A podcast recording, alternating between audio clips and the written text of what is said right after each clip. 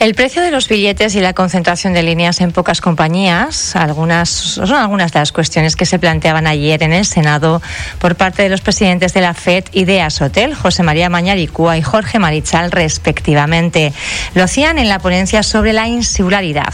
Estaba presente la senadora por Fuerteventura, Paloma Hernández. Buenos días. Hola, buenos días. Bueno, ese, esa ponencia sobre la insularidad tan importante para que Canarias, de alguna forma, bueno, pues explique en Madrid las singularidades de las islas y de alguna forma, bueno, pues que el trato sea acorde a estas especificidades. Sí, es una ponencia que, que nace no porque no se conozca, que muchas veces nos han criticado, ¿no? No se conoce todavía Canarias, en, en Madrid todavía no, no se sabe, ¿no? Las singularidades de Canarias, no es, no es eso, es para centrarnos en una ponencia de estudio en, en todos aquellos aspectos, desde la economía al, a la diversificación del sector productivo, desde la sostenibilidad, el cambio climático, tratar diferentes aspectos que nos hacen ser un territorio singular, peculiar, y no solo lo que es Canarias, sino también entra Baleares y las ciudades autónomas de Ceuta y Melilla, los territorios extrapeninsulares que, le, que les decimos. Por eso quisimos impulsar esa ponencia de estudio para tener un documento, al finalizar la misma, un documento de conclusiones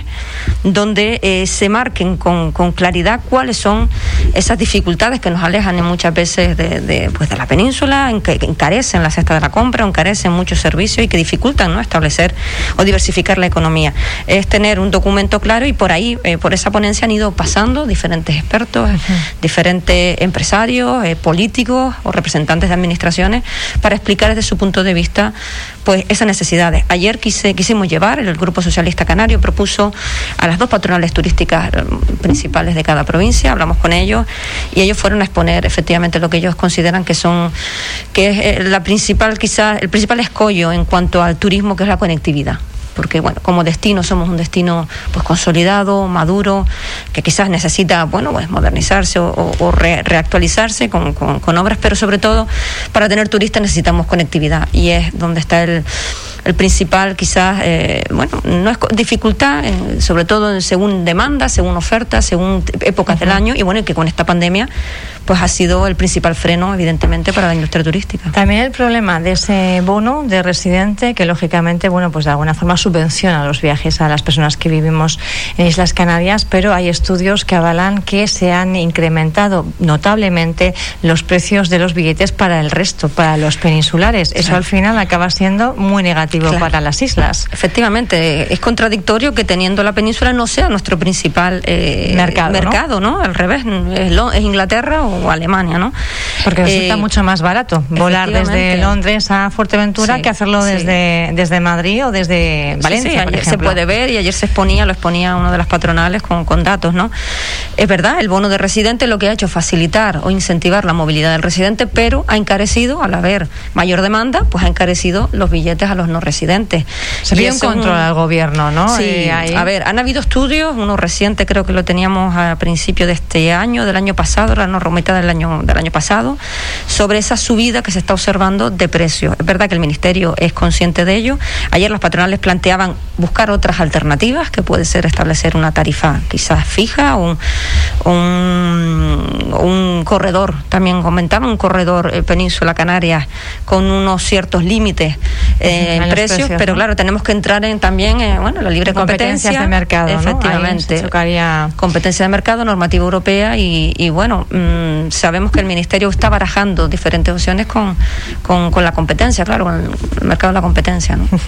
Hablamos de bonos, no podemos dejar de nombrar esos bonos turísticos que, bueno, esta semana se daban a conocer, si se habían anunciado previamente, pero ya un poco la forma, ¿no?, de cómo van a ser esos bonos de 200 euros para, para las familias que entran en un sorteo uh -huh. para ver si pueden ser beneficiarios o no. ¿Cuál es la valoración que hacen ustedes al respecto? Bueno, es una ayuda más, es un incentivo, es verdad que era una demanda que había porque había que incentivar la movilidad, incentivar el consumo y bueno, es una medida además acordada entre la consejera, el gobierno de Canarias y las patronales, se sentaron en una mesa y buscaron quizás la mejor opción se podría no haber hecho nada. Hay quien lo critica, no se podría no haber hecho nada, pero bueno. Que más que el bono turístico eh, es la forma, ¿no? El tema del sorteo. Bueno, no sé si eso estaba acordado con las patronales o, o se han enterado después. Ahí desconozco esa, es por qué se ha optado por esa fórmula. Podrían haber sido otras, pero a lo mejor se ha intentado dar la mayor transparencia, la mayor garantía de que todo el mundo puede optar a ese bono, que no se va a dar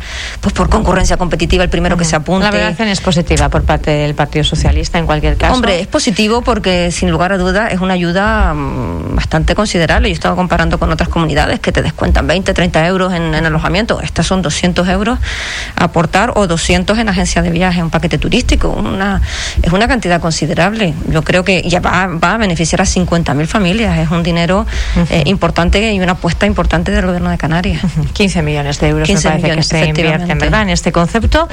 Más cuestiones también que están despertando muchísimo interés. Ese pasaporte COVID, yo no sé ya cuántas descargas se está viendo en la página de, de Sanidad del Gobierno de Canarias. Cuéntenos un poco cómo funciona. Incluso hay una aplicación. Sí, a través de la aplicación de la de mi historia, creo que es el Servicio Canario de Salud. Yo ya la tengo también preparada, descargada.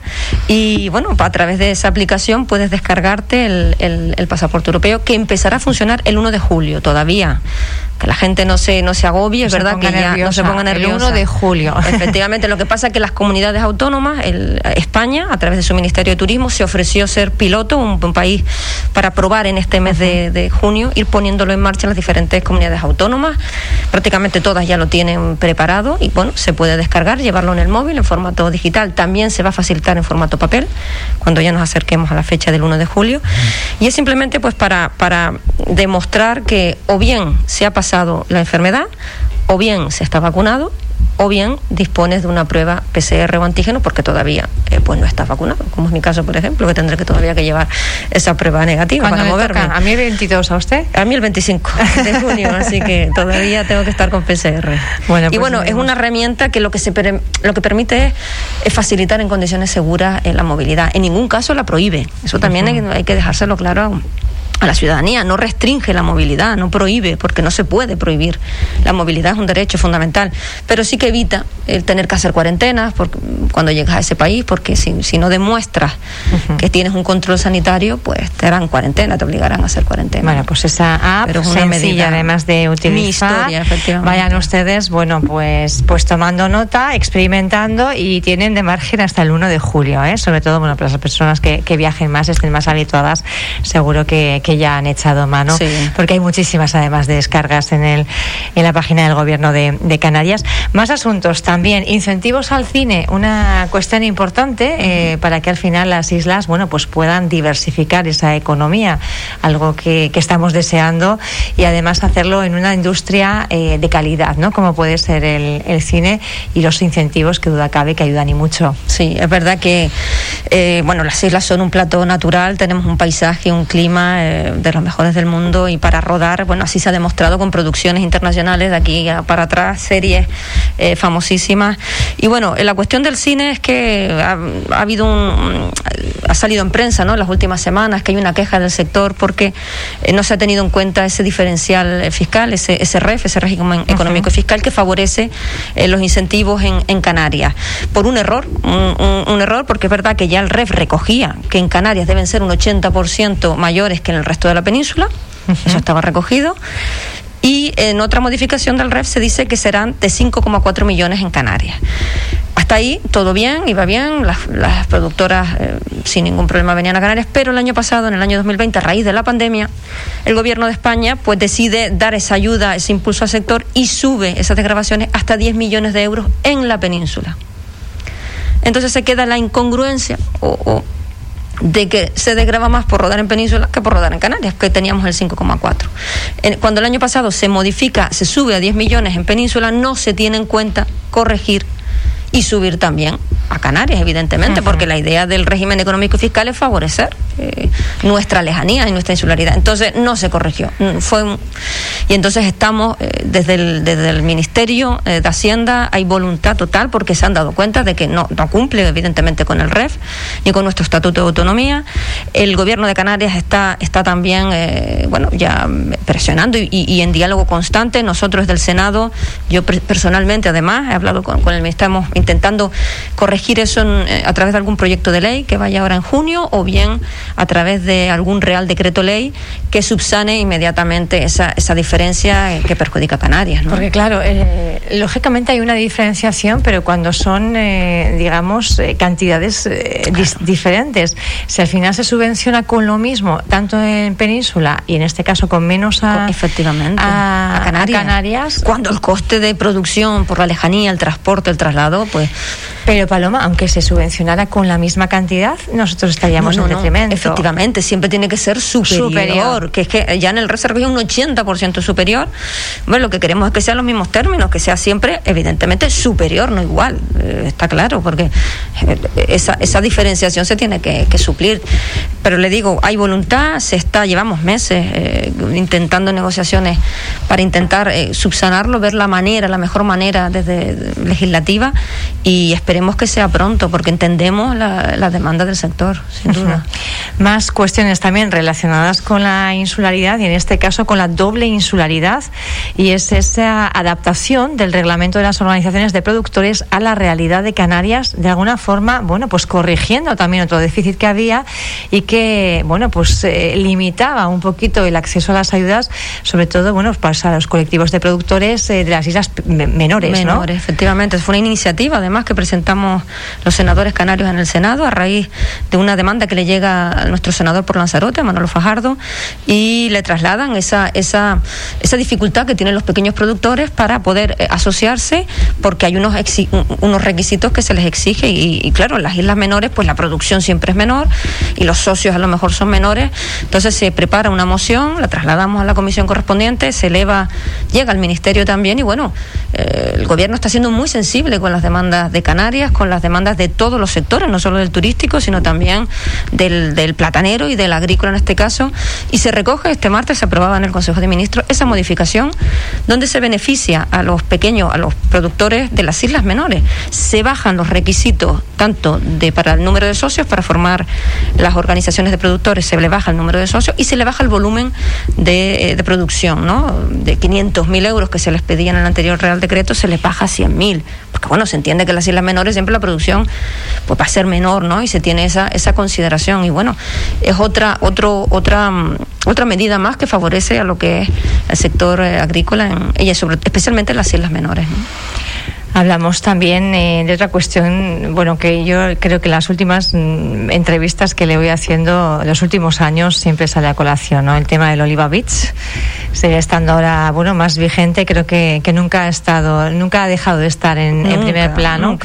Y ahora, bueno, pues parece que con esa apertura prevista para finales de, de junio se revitaliza, se pone el hotel en marcha, pero claro, ¿en qué condiciones? ¿Cómo podía haber sido y cómo va a ser? Al final, es un, eh, es un establecimiento que tiene bueno, una dinámica, una inercia ya y va a acoger a muchísimos turistas, pero que también está dando una imagen de Fuerteventura que creo que no, eh, pues no llega a esa calidad, a ese estándar de calidad que queremos, que queremos aportar. Mm, solo puedo decirle, Pía, que hasta esta semana volví a preguntar por el informe del Consejo de Estado y, seguimos a la espera del informe del Consejo de Estado.